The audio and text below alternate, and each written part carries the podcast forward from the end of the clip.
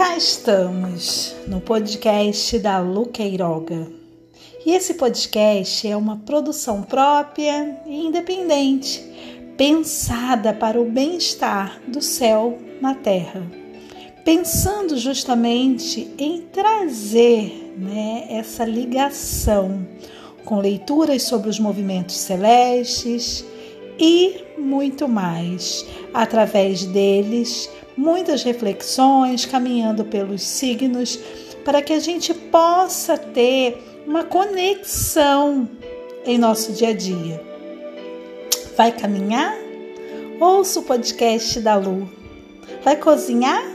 Por que não ouvir o podcast da Lu? E aqui trazer os signos, trazer a etapa das luas nas fases diversas a cada mês. E por que que eu decidi começar pelo término?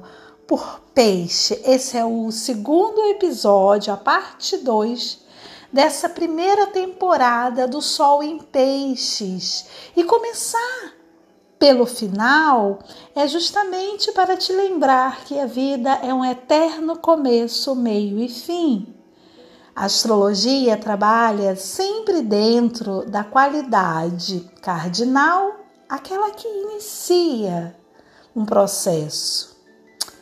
A qualidade fixa é aquela que fixa o processo. E a qualidade mutável, aquela que ajuda o processo a se modular, a se modificar, a se promover para melhor. E hoje, nessa segunda parte do Sol em Peixes, com a lua minguante em Aquário, e há uma formidável presença de escritas mirabolantes quando o Sol em Peixes e Lua em Aquário se encontram. Lembrando que a lua minguante nunca é um processo ruim, nada no céu é ruim. Tudo faz um sentido, tudo tem um porquê. E não por acaso eu mergulho nesse fato celeste diário.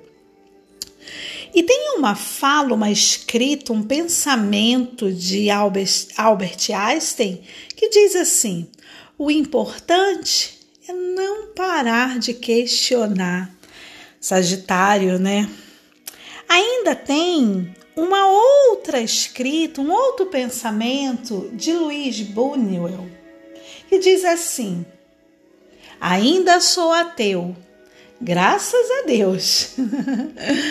é incrível porque começar do fim, trazendo essa posição de Sol em Peixes para que a gente possa entender que Peixes aqui para o hemisfério norte, sul, é o grande finalizador da estação mais quente do ano, para que a gente possa transcender todas as estações anteriores e finalizar para abrir a estação amena, o outono, e assim a vida nesse eterno ciclo de morte, de vida, de renascimento, de desenvolvimento, de crescimento e de novo de fenecimento, porque a vida é um eterno meio e fim. E tem uma outra escrita essa é de Edna Senhorita Vicente Milley, que diz assim: Meu coração é temo com os amigos que conheço, e não conhecerei amigos melhores. Contudo, não há trem que eu não pegasse, não importa para onde ele estivesse indo, porque a lua em Sagitário, e lembrando que a lua faz relação com as nossas emoções e em Sagitário ela se sente dona de si, livre. Com o Sol em Peixes, a fé, a credulidade dela, né, é tão extraordinária que temer o quê? Os amigos, a família, porque Sagitário simplesmente ele é o signo do mundo.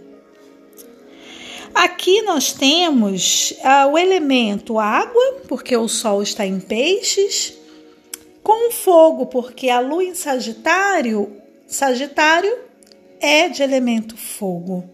Essa mentalidade filosófica, bem filosófica, coração generoso, imaginação de longo alcance, exuberante, aventureiro, inclinação religiosa senso de humor irônico, inquieto, procura verdade, sensível e afetuoso, amigável, recupera-se rapidamente e tem uma forte percepção social. Então, quando a gente tem um sol em peixes com uma lua em Sagitário, precisamos encarnar todos esses arquétipos, ou ao menos nos permitir que essa energia arquetípica nos chegue. Teremos uma semana a contar das 4 horas e 26 minutos desse dia. 23 de fevereiro até o próximo dia 2, quando assim teremos um novo advento da fase lunar, que será a lua nova. Lembrando que a lua minguante é um processo de escuta interna, de mobilidade para dentro. Ela não é boa e ela não é má. Ela não é positiva nem negativa, mas a lua minguante é sempre um convite para que a gente olhe para dentro. E por que olhar para dentro? Numa fase como essa, ainda é mais extraordinário.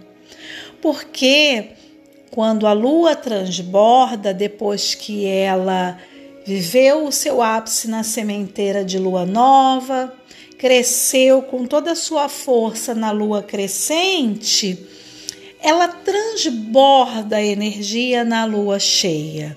E essa energia transbordante agora precisa ser recolhida para a gente internalizar esse transbordo e ver o que sobra. Com uma lua em Sagitário minguando, é claro que a vontade de ir é extraordinário. De pegar o primeiro trem, não importa quais serão os amigos, eu não temo e nem sei para onde esse trem está indo, eu sei que eu vou nesse trem.